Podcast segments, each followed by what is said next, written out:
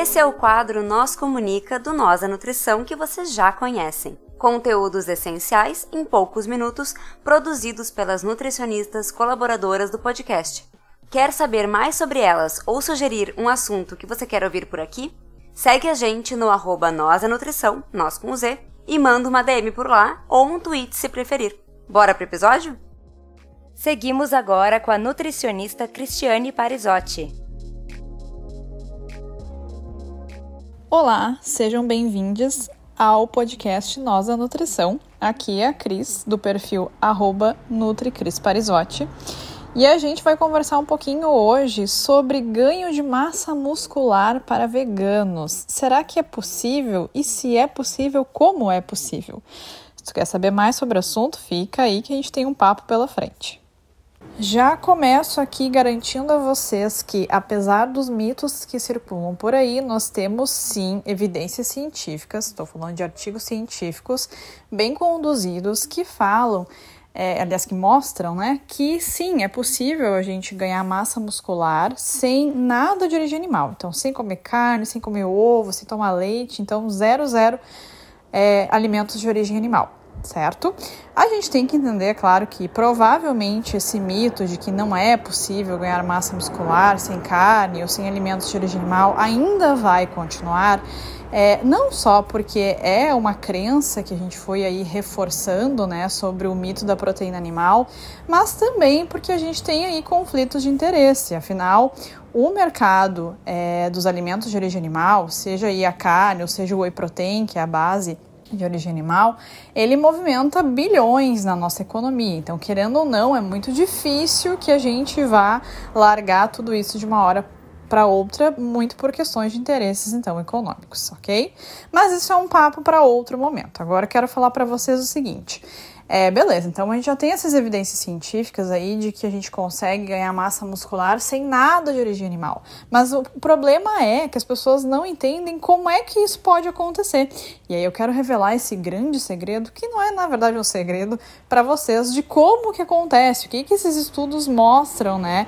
Que é necessário, enfim, como é possível a gente fazer esse ganho de massa muscular mesmo sem nada de, de origem animal.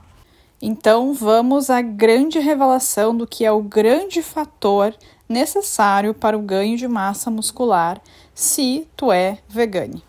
O grande fator é um consumo de proteínas adequado para o teu exercício físico, para o teu objetivo.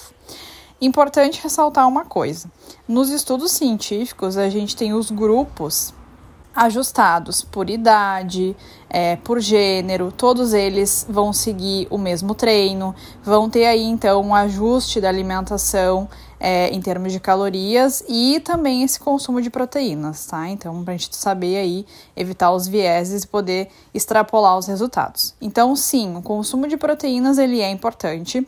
A gente se baseia em orientações que também são previamente testadas em estudos científicos, né, em relação à questão do ganho de massa muscular, musculação, enfim.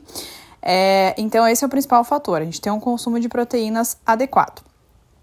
Importante ressaltar também que em alguns estudos científicos é comum a prática de usar a suplementação de proteínas, seja aí proteínas tipo de ervilha ou de arroz, de soja, ou então as, eh, no caso de quem consome carne, né, as proteínas animais, em especial whey protein, porque fica mais fácil de conseguir então nivelar esse consumo de proteínas sem aumentar muito as calorias que os indivíduos já vinham consumindo, porque isso também pode ser um fator de viés na hora de interpretação, né?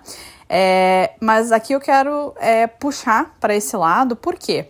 É, quando a gente fala consumo de proteínas adequado, a gente não necessariamente precisa ter um consumo de suplementos. Embora os suplementos aí de arroz, soja, ervilha, como eu comentei, eles podem sim é, ser utilizados por questões de daqui a pouco o indivíduo não ter tanto apetite ou não conseguir consumir é, a quantidade adequada porque não tem tempo de cozinhar, não tem como armazenar, ou mesmo por uma estratégia nutricional daqui a pouco de ter que aumentar esse consumo proteico sem é, poder, enfim, né, assim ser indicado aumentar tanto o consumo de calorias, já que as proteínas vegetais em geral, as fontes, né, elas não têm só aí a proteína em si, elas costumam vir com gordura, como é o caso do amendoim, ou vir aí com uma quantidade de carboidratos, como é o caso da aveia. Então, o suplemento ele pode sim ser uma alternativa, mas o que os estudos estão buscando não é falar dos suplementos em si, é, isso a gente pode, inclusive, conversar em um, em um próximo episódio, né? Se existe diferença ou não entre esses suplementos, é, em termos científicos. Mas aí eu queria chamar a atenção para vocês que não precisa ser o suplemento, embora ele possa ser é, uma estratégia para esse aumento do consumo de proteína ou essa adequação do consumo de proteína visando o ganho de massa muscular.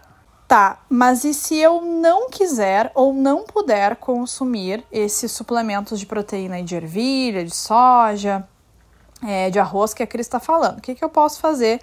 Né? O que, que eu tenho de indicações? A gente tem então as indicações de ajustar esse consumo de proteína com alimentos.